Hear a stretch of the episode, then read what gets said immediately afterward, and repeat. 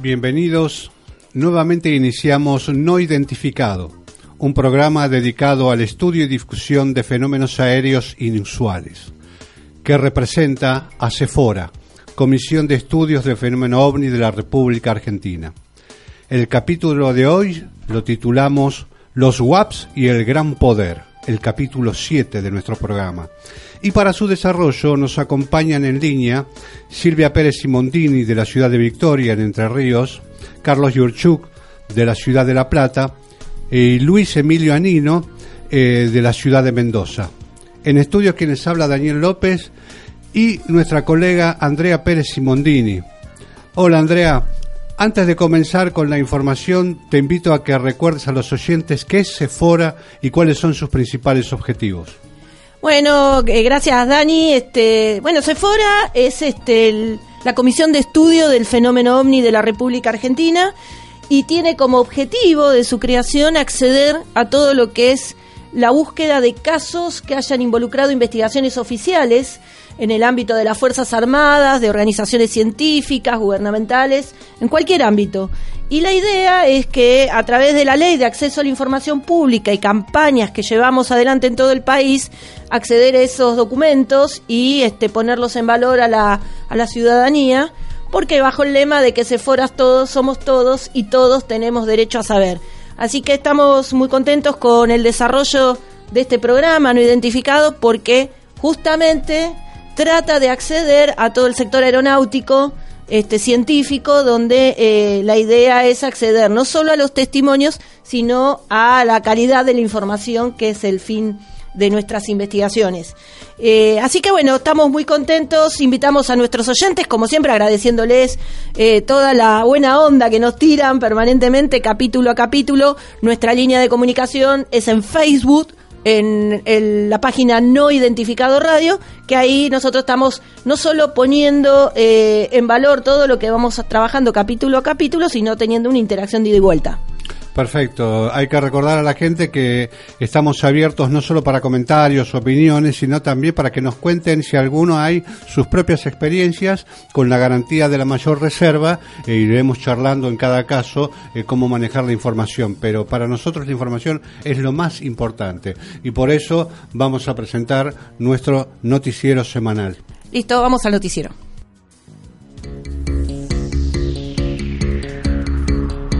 Noticias OVNI. Información identificada.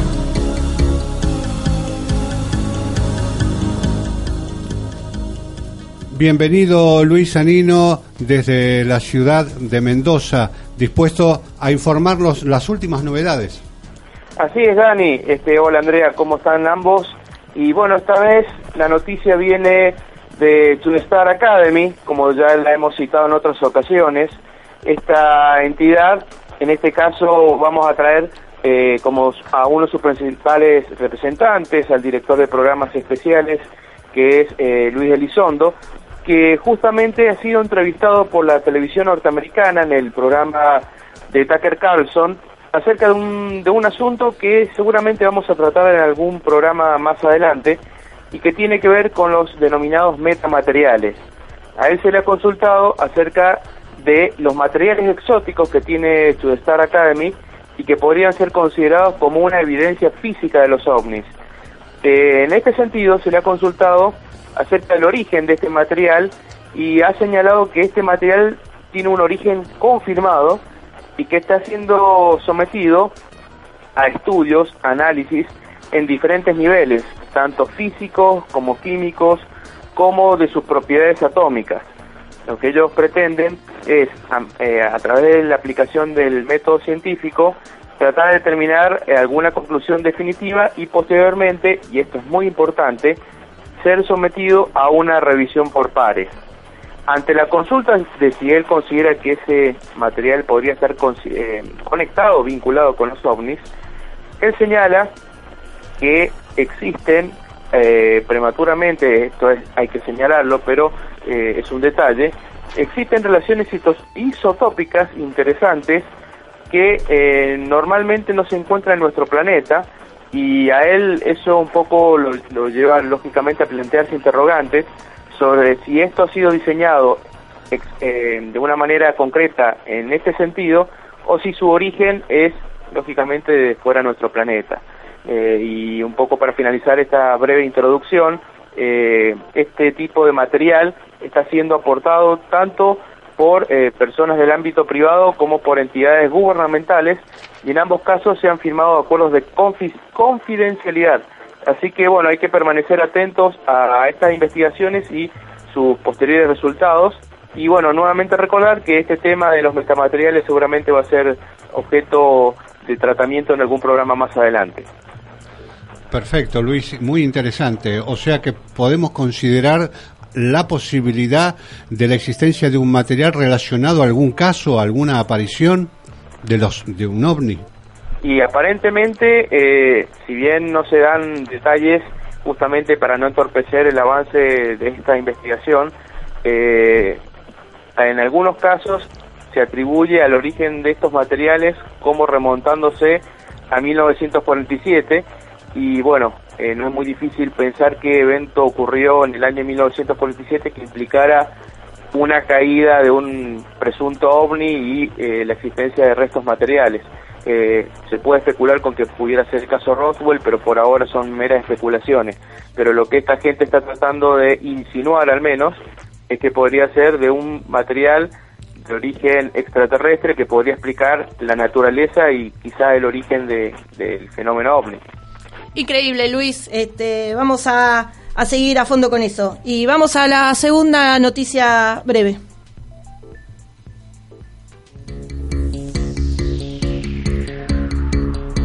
Noticias OVNI.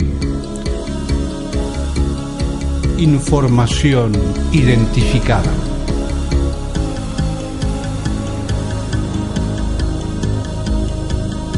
Buenas noches Andrea, buenas noches Daniel, saludos a todos los oyentes del programa. En un predio de 200 hectáreas en Bajada del Agrio, esto es en la provincia de Neuquén, se encuentra la estación que brinda soporte de telemetría, seguimiento y control de las misiones del programa chino para la exploración de la Luna y programas de investigación científica del espacio lejano.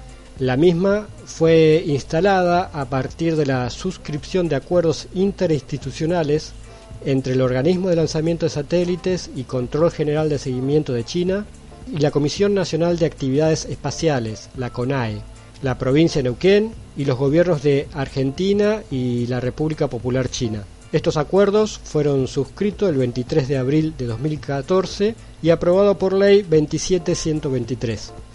Así se establecieron en la provincia de Neuquén instalaciones para comunicación, comando y adquisición de datos de las misiones del programa chino para la exploración de la Luna.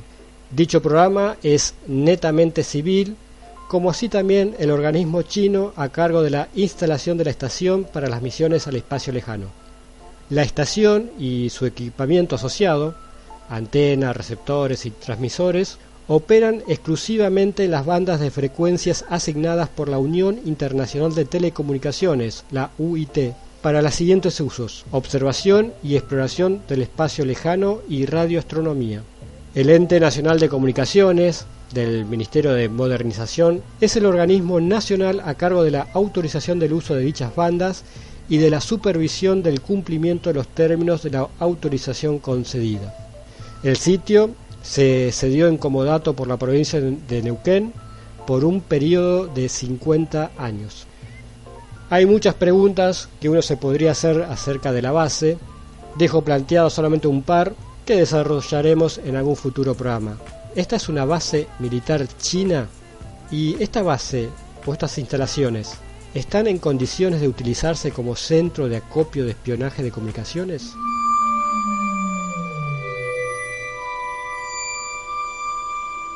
¿Por qué los fenómenos aéreos no identificados son un riesgo para la seguridad nacional y también una oportunidad para el progreso?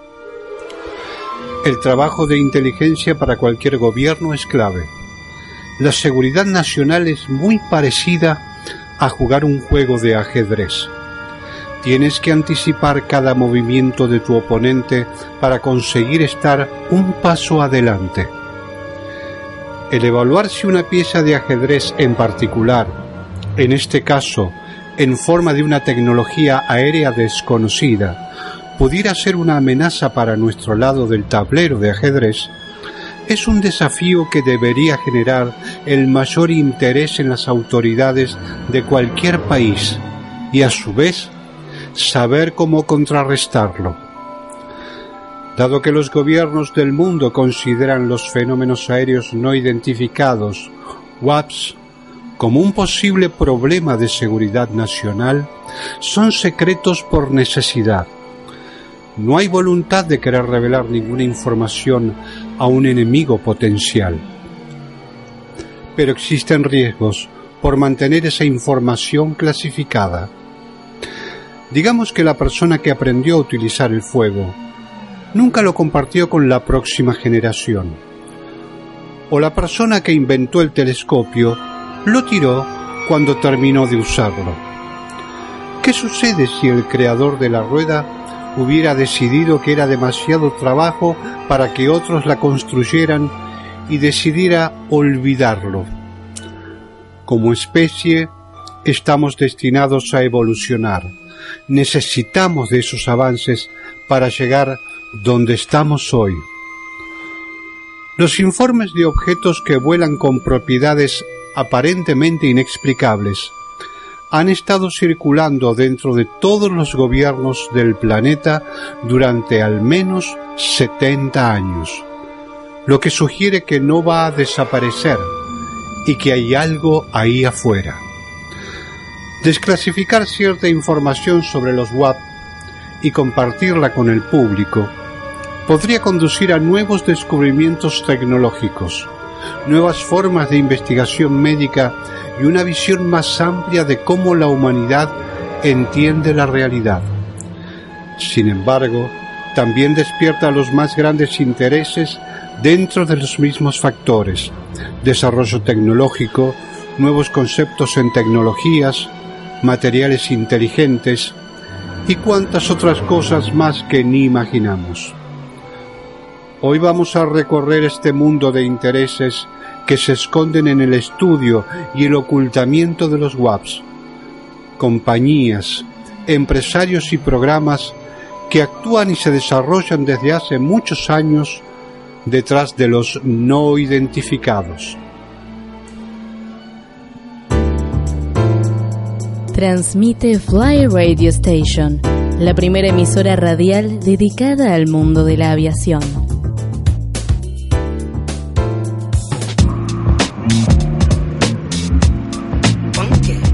Iniciamos el segundo bloque de no identificados en este capítulo 7 llamado Los WAPs y el Gran Poder. Andrea, eh, ¿podríamos definir un poco, porque a, través de la evolución de la investigación se van agregando términos este, y acrónimos, ¿qué significa WAP? ¿Cómo, qué, podemos entender por WAPs? Bueno, WAPs es eh, Unidentified Aerial Phenomenon, que es eh, la, sigla en inglés de lo que nosotros denominaríamos FANI, fenómenos aéreos no identificados, fenómenos aeroespaciales no identificados, fenómenos aéreos no identificados, y que hoy es la sigla un poco que concentra eh, para escaparle a lo cultural también de la sigla OVNI asociado extraterrestre a los fenómenos aéreos no identificados.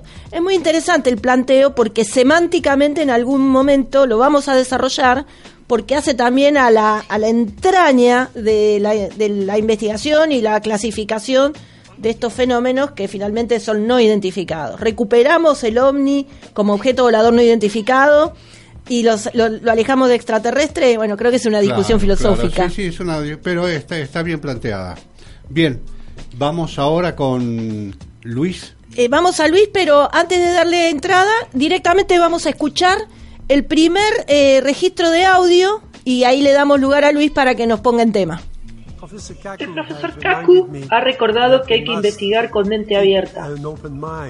El profesor El Naga ha mencionado las implicaciones espirituales a largo plazo para toda la humanidad en la búsqueda de vida en el universo. Stanton Friedman nos ha dicho que el futuro no es una extrapolación del pasado.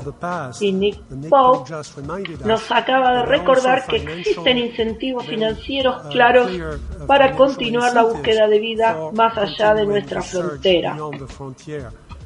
Yo traigo una perspectiva diferente como socio general en el fondo de capital de riesgo de Silicon Valley, invirtiendo en más de 60 startups de alta tecnología que van desde nanomateriales y software de base de datos para robots quirúrgicos, biotecnología y genómica. Un tercio de estas empresas ahora se negocian en Nazca y sin duda la principal lección para mí es que esta tecnología está acelerando, como lo han señalado los oradores anteriores, van en aumento y debemos tener la mente abierta y aprovechar la próxima ola de tecnología. Bueno, Luis, acabamos de escuchar a un referente en el tema y un gran científico, ¿no es cierto? Eh, tal cual como lo señalas, Andrea, lo que hemos escuchado es el testimonio de Jacques Vallée, este, un conocido investigador del fenómeno ovni, anteriormente astrónomo y un tecnoemprendedor que desempeña gran parte de sus tareas en el Silicon Valley. Él justamente fue invitado a participar de un foro de competitividad global que tuvo lugar en Arabia Saudita en enero de 2011 y participó de un panel denominado Contacto Aprendiendo del Espacio Exterior. Como él señalaba en su audio, eh, durante una hora y cuarto, el 23 de enero de ese año, eh, pudo compartir sus ideas junto a Nick Pope, al físico teórico Michio Kaku, al físico nuclear y también investigador ovni Stanton Friedman, y también estuvo con el doctor El Nagar, que es un profesor de Ciencias de la Tierra y Geología, que a su vez integrante del Consejo Supremo de Asuntos Islámicos. Un evento que tuvo lugar, como bien digo, en, el, en un país islámico, donde el Corán en varias oportunidades hace referencia a entidades sobrenaturales, conocidas como los genios, los, los jinn, y también se refieren a Alá como el Señor de los mundos o el Creador de los siete cielos, eh, referencias que para algunos eh, permiten aludir a la existencia de vida más allá en la Tierra y la existencia de pluralidad de mundos. En el caso particular del audio, eh, no solo menciona eh, brevemente lo que expusieron sus eh, colegas, sino que también señaló la importancia que tiene Silicon Valley y sus desarrollos tecnológicos para el estudio de los fenómenos aéreos inusuales. Eh, ¿Qué les parece si escuchamos el segundo audio? Aparte de estas actividades profesionales, he mantenido un gran interés en el fenómeno ovni en estos últimos 50 años primero como astrónomo y luego como inversionista de alta tecnología, porque presenta el tipo de anomalía que conduce a nuevos conceptos en ciencia. En otras palabras, incluso si no logramos tener una explicación completa en los próximos años o décadas, los datos serán tan convincentes que pueden conducir a bruscas rupturas. El fenómeno es muy complejo, así que lo primero que un científico tiene que hacer es abstenerse de conclusiones prematuras. Sería peligroso sacar conclusiones precipitadas tempranas también, pero conjunto con mi colega Dr. Eric Davis del Instituto Avanzado de Austin, Texas, propuso una capa de seis modelos para guiar el análisis de las observaciones. Tenemos cosas nuevas para observar en términos de física. Tenemos nuevos conceptos para observar en términos de lo que hemos llamado antifísica por falta de un mejor término. Bueno, seguimos este, viendo cómo Vale eh, tiene la capacidad de ir definiendo los caminos, ¿no? En este tema. Así es, Andrea. Eh, él, lógicamente, hace un breve repaso de, de su experiencia de estudio sobre los fenómenos aéreos inusuales y señala eh, que se han producido grandes cambios a lo largo del tiempo y que esos cambios han implicado rupturas en el marco del conocimiento general que implica el estudio de estos fenómenos. También advierte sobre la inconveniencia de llegar a conclusiones prematuras o apresuradas y eh, este es un aspecto muy importante que implica el estudio científico de este fenómeno, eh, ha señalado el planteo de un modelo de estudio de los WAPs o FANIS, como se, se ha mencionado anteriormente, que implica analizar seis capas, eh, un planteo que hizo con el doctor Eric Davis. Él señala en este audio eh, dos de esas capas, que son la capa física y la capa antifísica, que ellos la denominan así porque eh, resulta difícil encontrar una calificación adecuada de, de, estos términos. Esto seguramente lo vamos a hablar en otra oportunidad cuando mencionemos los cinco observables de Luis Elizondo. Vamos al tercer audio. El profesor Kaku escribió un libro en la física en lo imposible, que ha sido una gran inspiración para mí y creo que el ovni nos da ejemplo de algunas cosas que son imposibles en física, pero podrían ser posibles en los próximos años o décadas. Hay un profundo impacto psicológico de la observación en los testigos que no entendemos completamente y también hay impactos fisiológicos que necesitamos aprender. Por ejemplo, parálisis y otros efectos que están bien documentados en la literatura y luego hay impactos psíquicos en el impacto de la conciencia de los testigos y luego hay profundos impactos culturales. Para hacerlo más concreto, me gustaría darte solo dos ejemplos de datos reales que forman nuestro archivo. Este primer caso es el de los archivos de la Fuerza Aérea Francesa, de un avión francés que volaba cerca de Dijon esto fue en marzo de 1977, antes de que existieran los vehículos remotos muy avanzados. Vio una luz muy poderosa viniendo de un punto de su posición libre muy rápidamente cerrándose sobre él. En su trayectoria hizo una maniobra evasiva, girando el objeto se colocó en su cola, siguiéndolo, lo cual era muy molesto para este piloto. Era un avión militar y nuevamente tomó medidas evasivas. El, el, objeto voló a su izquierda, hizo un giro increíblemente poderoso en una muy alta velocidad G. Él pensó que había un gran objeto oscuro detrás de él. La luz misma fue y vino desde tres posiciones y un punto lo evadió con una maniobra extrema y luego el objeto voló en forma convencional.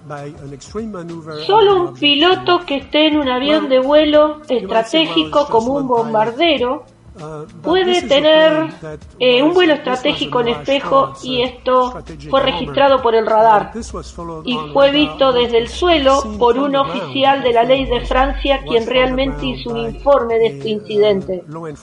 Es muy difícil de explicar en términos de fenómenos naturales. No puede ser filtrado como un error de percepción del piloto.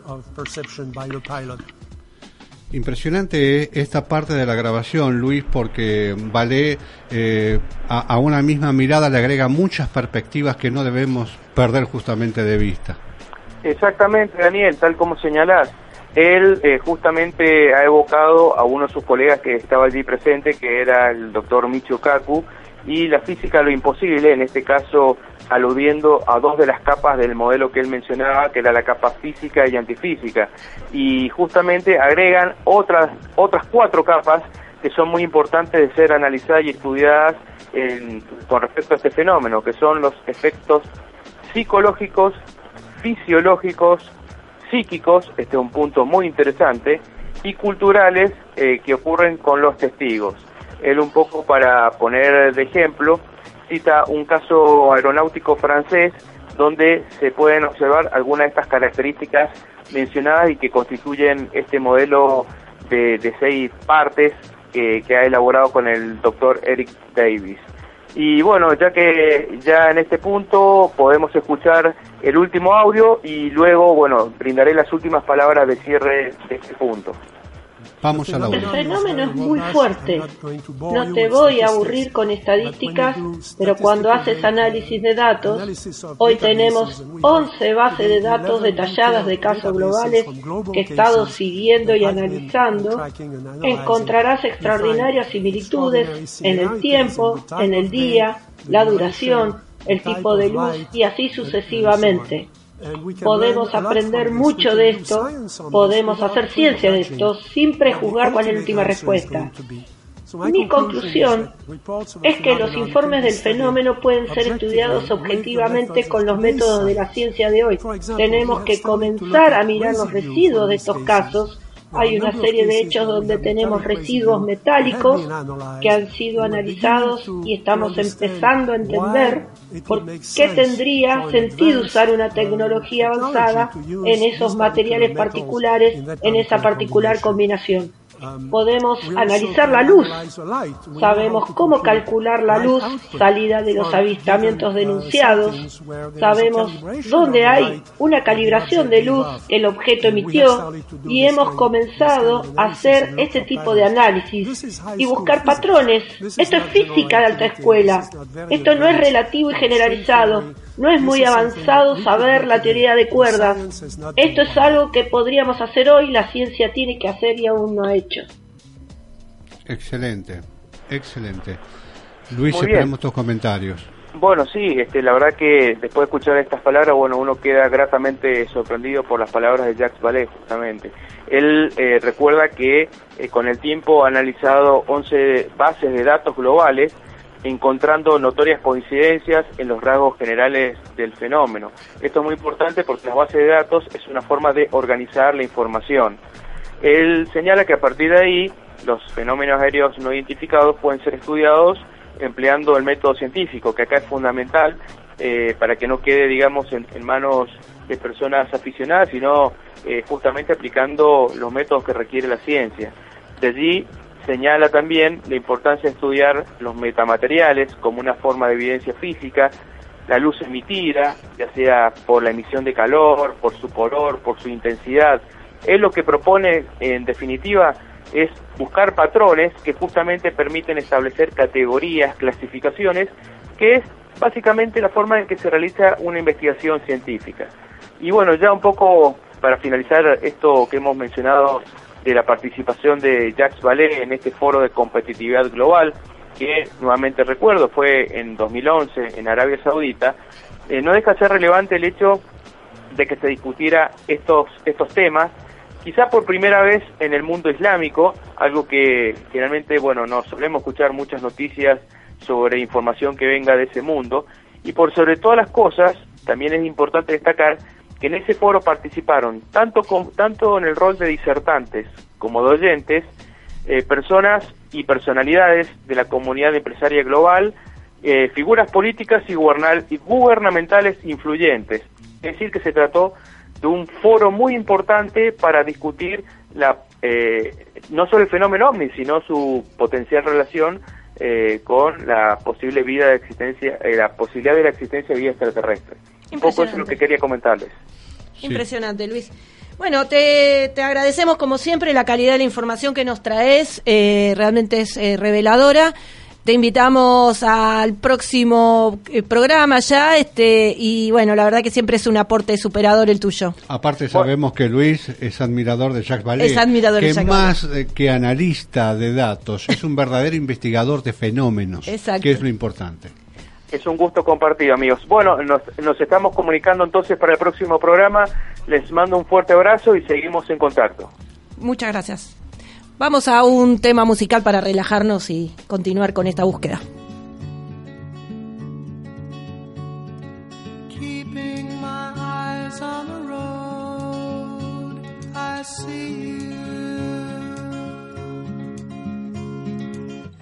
Keeping my hands on the I hold you. 99 miles from LA, I kiss you, I miss you, please be there. Passing the white sandy beach. phone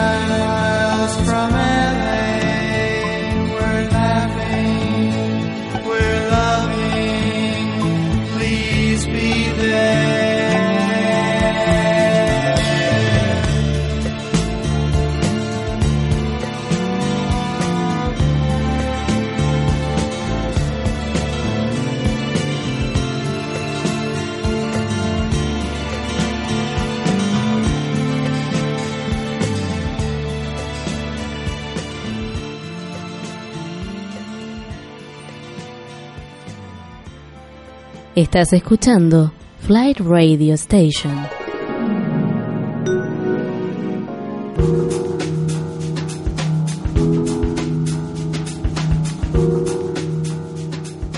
Bien, iniciamos el tercer bloque de este no identificado, capítulo 7, los WAPs y el gran poder. Interesante, Andrea, lo que estamos escuchando y lo que estamos compartiendo. Así es, Dani. Yo me imagino que nuestros oyentes, detrás de, la, de la escucha de estos, de estos conceptos, deben estar ya eh, diseñando. Dice, mirá todo lo que hay detrás de lo que creíamos que era ciencia ficción, el fenómeno ovni. Más allá de su condición extraterrestre o de desarrollos de potencia, hay mucho en juego y para mí eh, realmente es un, es, es un placer e increíble poder dar toda esta información y, y que señalar que realmente hay todo un juego y, y desarrollos de tecnología, poderes, capitales impresionantes, ¿no? Sí, los intereses son cuantiosos. Bueno, ahora vamos a hablar de otro de los jugadores importantes eh, que, está por detrás de todo esto de los WAPs, ovnis, fenómenos aéreos no identificados, como querramos llamarlo. Y es un millonario ruso, Dani, que se llama Yuri Milner. Eh, creo que vos tenés una breve reseña. Sí, sí, eh, eh, hay que decir que Milner estudió arte y ciencia en la Universidad de Moscú, aunque no terminó la carrera en física. En 1990 se mudó a Estados Unidos. Hizo su fortuna financiando empresas nuevas en el sector de tecnología como la Twitter y Face- y Facebook a través de un fondo eh, de inversión global. En Rusia también eh, fue el CEO de Mali.ru, eh, el portal de Internet más grande de ese país Es verdad, me consta. apostó fuerte en compañías tecnológicas chinas, incluyendo empresas de ventas online. Este, y bueno, eh, estos datos lo que estamos dando son de eh, la revista Forbes.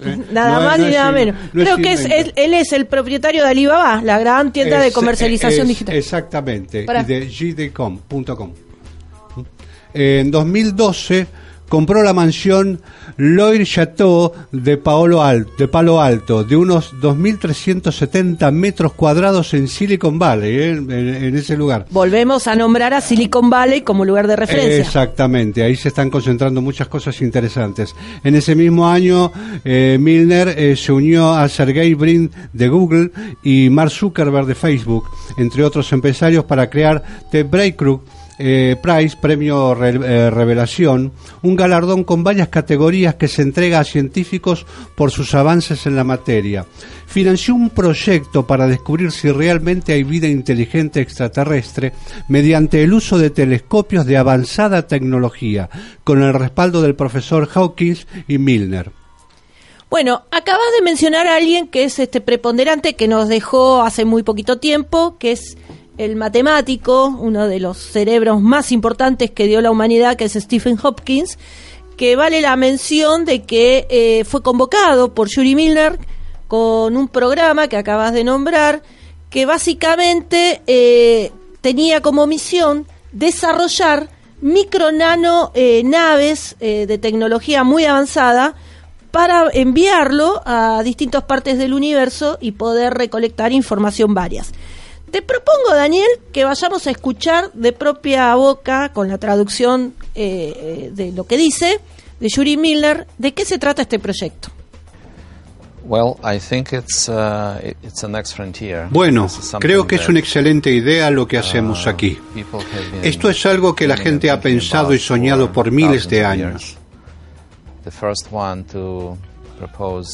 Uh, El primero en proponer este tipo de proyecto fue Johannes Kepler en 1610 y hubo mucha gente inteligente después de él.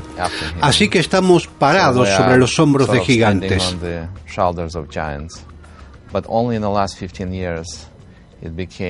Pero solo en los últimos 15 años se hizo posible hablar de este proyecto y sabemos que esto es solo el comienzo, que llevará mucho tiempo, probablemente una generación para lanzar realmente una nave espacial que pueda viajar de forma interestelar. Sabemos que es hora de comenzar, dado que la tecnología está disponible y es principalmente un desafío de ingeniería, no sea un desafío científico.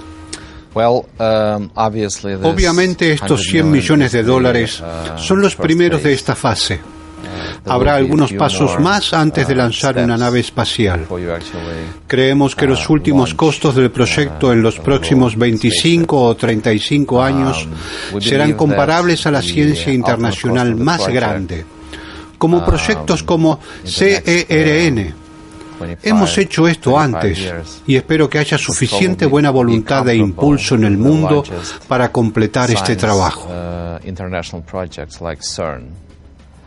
Um, we have done such projects before, and uh, I hope that there will be enough. Uh, Bien. Clarísimo, eh, y, y, fíjate que si hacemos una comparación con la presentación de Jacques Vallée en el Fórum de Arabia Saudita, eh, desde distintos proyectos persiguen los mismos fines, que es eh, captar nueva tecnología, búsqueda, obviamente, todo en excusa de la búsqueda de nuevas fronteras. Esto es uno de los problemas que eh, no se habían planteado públicamente sobre el fenómeno de los ovnis, que es el encontrarle una vuelta para imitar tecnología, que ha sido el sueño de muchos científicos, ¿verdad?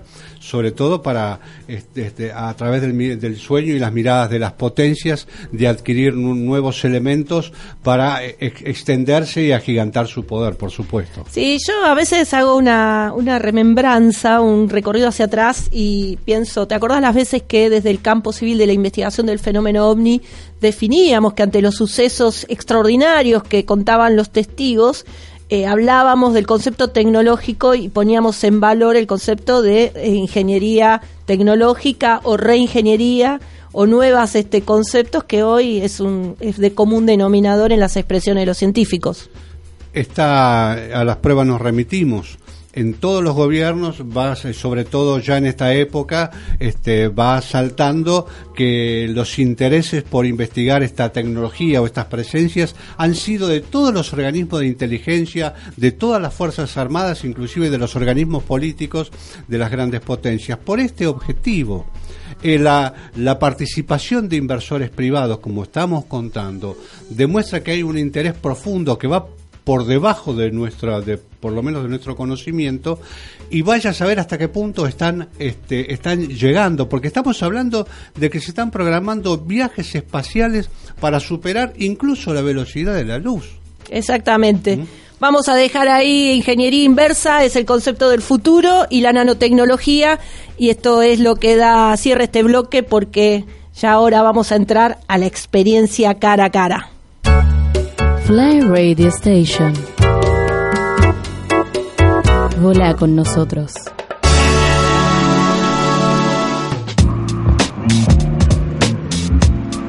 Iniciamos el último bloque de no identificados en este capítulo apasionante de los WAPs y el gran poder. Andreas, ¿cómo seguimos? Bueno, hemos escuchado en grabación a Jacques Vallée contar sobre los trabajos de investigación uno de los enfoques son los metamateriales. Y vos sabés que en Victoria Entre Ríos, donde está Silvia Pérez Simondini, que dirige el Museo del OVNI, eh, hay una cantidad de piezas vinculadas a estrellamientos de objetos caídos del espacio. Eh, una de esas piezas es la pieza de Ubatuba del año 57, pero mejor vamos a darle entrada a Silvia Pérez Simondini, que desde Victoria nos va a poner en escena el encuentro cara a cara que tuvo con Jacques Vallée en relación a las piezas. Bienvenida, Silvia. Hola chicos, un placer enorme estar nuevamente compartiendo este hermoso programa. Y sí, la verdad es que este aún me dura la emoción de estar, este, cuando vi entrar a Jacques Vallée en mi museo, yo creí que me caía sentada porque realmente no podía creer que semejante personaje estuviera mirándome frente a frente. Y la verdad es que sí, él vino por una de las piezas que me donó el que fuera pionero de la investigación, Nicolás Ojeda, que cuando él deja de investigar me da, ya lo, lo creo que lo dije en otras oportunidades, me da parte de su de sus archivos, me los entrega a mí para que los coloque en el museo y pueda compartirlo con la gente. Entre eso, después de un poco más de tiempo, me dio una cajita que me dijo, se, tapó las dos manos con la cajita en el medio. Lo que te doy, guardalo como tu vida, porque no tenés idea lo que te estoy dando en este momento. Pero jamás, jamás me dijo qué era, de dónde era y por qué era, nada. Yo dije, qué raro. Bueno, yo la guardé como el tesoro que él decía. Digo, algún día me lo aclarará. No sé por qué no me dijo de dónde era.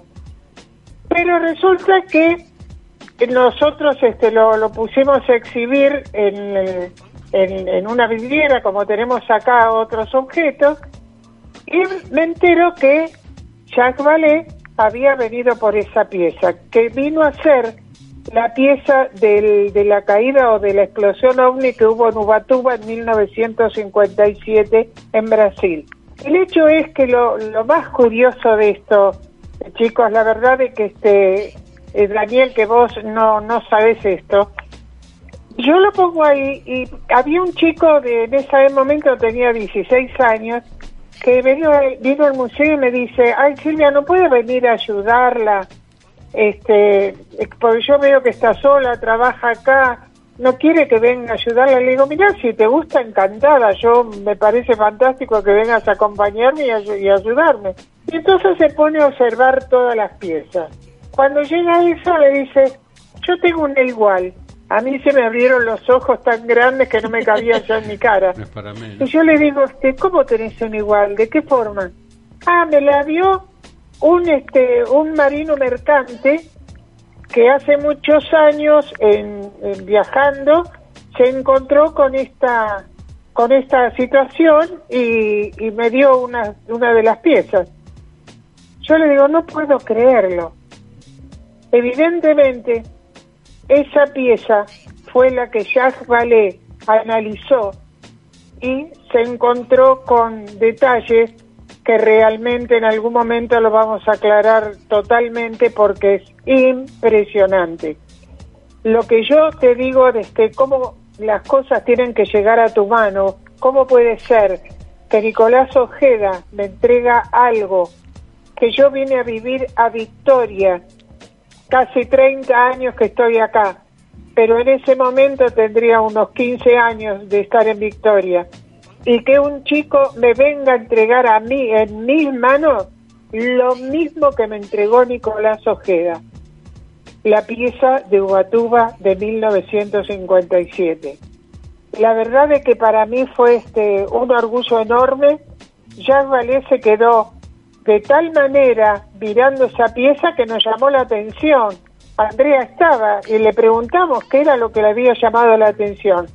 Y él dijo, tuve que venir al confín del mundo a encontrar lo que busqué toda mi vida y jamás había encontrado a pesar de ser amigo de la persona que hizo el análisis. La verdad que la, la historia eh, es increíble, es extraordinaria, porque eh, para poner en contexto al oyente, eh, pensemos que Victoria Entre Ríos eh, es una localidad cercana, enfrente a Rosario, y el suceso se dio en Ubatuba, Brasil, y estamos hablando de un caso del año 57 que investigan científicos de todo el mundo que han desarrollado cantidad de estudios hasta el Instituto Tecnológico de Massachusetts y ha venido un científico de Estados Unidos proveniente de Silicon Valley al museo para hallar la pieza. Sí, parece increíble. Bueno, esas causalidades que se dan Ah, en todo. sí, el- la, la verdad que yo no sé si son causalidades, casualidades. La verdad que últimamente nos está ocurriendo este tipo de cosas muy seguido, ¿viste? A mí ya me está preocupando el tema. Pero sinceramente, este, esto ha sido motivo para que Jacques Vallée estuviera acá, un astrofísico tan importante, conocido mundialmente. Y bueno, ya va otro más, este, como JJ Benítez, Stanton Friedman, todos los que de a poco fuimos conociendo que para nosotros era realmente un sueño. Pero en esta oportunidad, por el tema de los metamateriales, quedamos totalmente actualizados. Bueno, este es, este es otro, otro tema, ¿no? Esta conversación, con todo lo que salió a la luz en los últimos dos años, no tendría ya mucho sentido si no estuviera puesta en valor toda la información actualizada, como decís mamá, de los metamateriales. Exactamente. Exactamente, exactamente. Bueno, una gran experiencia como las que siempre nos aportás, esa, esos encuentros cara a cara, la historia vívida con los personajes de frente eh, y en Argentina, nada más ni nada menos. Y quizá, esto, quiero hacer también un pequeño comentario para ir cerrando. Eh, Jacques Vallée se llevó restos de esa pieza, hizo análisis que dieron resultados impresionantes que no vamos a comentar ahora porque están en, todavía ahondándose las, las investigaciones, pero presentó ya sus conclusiones en, en un congreso con muchos científicos que impactó, a lo cual quiero decir a la audiencia que va a dar mucho que hablar en los próximos meses. Así que seguramente vamos a estar andando en el tema porque va, va a haber información muy rica. Sí, por supuesto que sí, este, lo cual este, sigo emocionada con esa pieza quizá hasta el último día de mi vida, porque realmente este, de la forma en que llegó todo esto a mi mano, significa que es como yo dije desde el principio cuando tuve mi primera experiencia, ¿no? Evidentemente cada ser humano tiene una misión o gestión que cumplir durante su vida. Y la mía fue esta, por eso llegan las cosas a mis manos y no me cabe ya absolutamente ninguna duda. Vos sabés, Silvia, que es un término que se utiliza mucho en, en el mundo de la investigación, es entrar en frecuencia. Cuando la mente se pone al servicio de un objetivo, en este tema en particular, suceden esto, no sé cómo llamarlo, pero ponerle que digamos estos pequeños milagros, estas pequeñas cosas impensables, incalculables que escapan a la regla física. Sí, verdaderamente es así, Daniel. Bueno, chicos, ya les dejé este, una impronta nueva para que sigan trabajando. Un enorme beso a los dos y hasta el próximo programa. Gracias, Silvia. Gracias, hasta el próximo. Bueno, hemos hecho una recorrida, Dani, realmente, yo creo que sigo pensando en el que está escuchando, ¿no? De, eh, en nuestra escucha hay gente calificada del mundo de la aeronáutica, aeroespacial, técnicos, ingenieros y gente común que quizá ha tenido experiencias. Y yo sigo haciendo un llamado a la reflexión para que vean que el tema va más a fondo de lo que todos imaginamos. Exactamente, no solo va más a fondo de lo que imaginamos, sino que el mundo entero está buscando las respuestas que estamos buscando nosotros. Y ellos hacen un poco también lo que hacemos nosotros, aunque nuestra investigación puede ser más sencilla, humilde, sin los mismos eh, recursos, pero estamos en el mismo camino y es muy valioso que la gente aporte su información, porque la información es lo que hablaba hace un ratito, también es entrar en frecuencia. Así es, este bueno, aprovecho ya en, terminando este nuevo capítulo eh, para saludar a todos nuestros queridos seguidores. Quiero hacer énfasis en eh, José Luis Fernández con la otra realidad que nos acompaña y nos difunde el programa por todos por todos sus éteres eh, que, que maneja. Eh, a Fernando Silva eh, con la señal Ciencia y Misterio, que siempre está nombrando el programa, eh, a Julio de Genev, que también en su programa de radio en Colón, Entre Ríos, está transmitiendo, a Elizabeth Ramírez, que desde Chile también está haciendo eh, siempre eh, comentando y favoreciendo las opiniones respecto al programa y a muchos más que sería innumerable, pues ya tenemos más de 230 seguidores en la página de Ah, Facebook. está perfecto, está perfecto. Ah, y a- mm, yo le tengo que saludar inevitablemente a Leonardo Rodón, que vive en Goya, que está muy interesado en el programa y bueno, se ha ofrecido también para hacer las pesquisas que necesitemos. Bueno, bienvenido a, a Rolando en esa búsqueda. Por mi parte, eh, la verdad que estoy muy contenta por el programa que hemos hecho hoy. En un programa anterior hemos mencionado que iba a haber un quiebre en el manejo de la información y creo que hoy es el primer plato fuerte. Eh, Sí, exactamente. Bien, nos estamos preparando para una nueva emisión, entonces a partir de ahora. Hasta el próximo programa.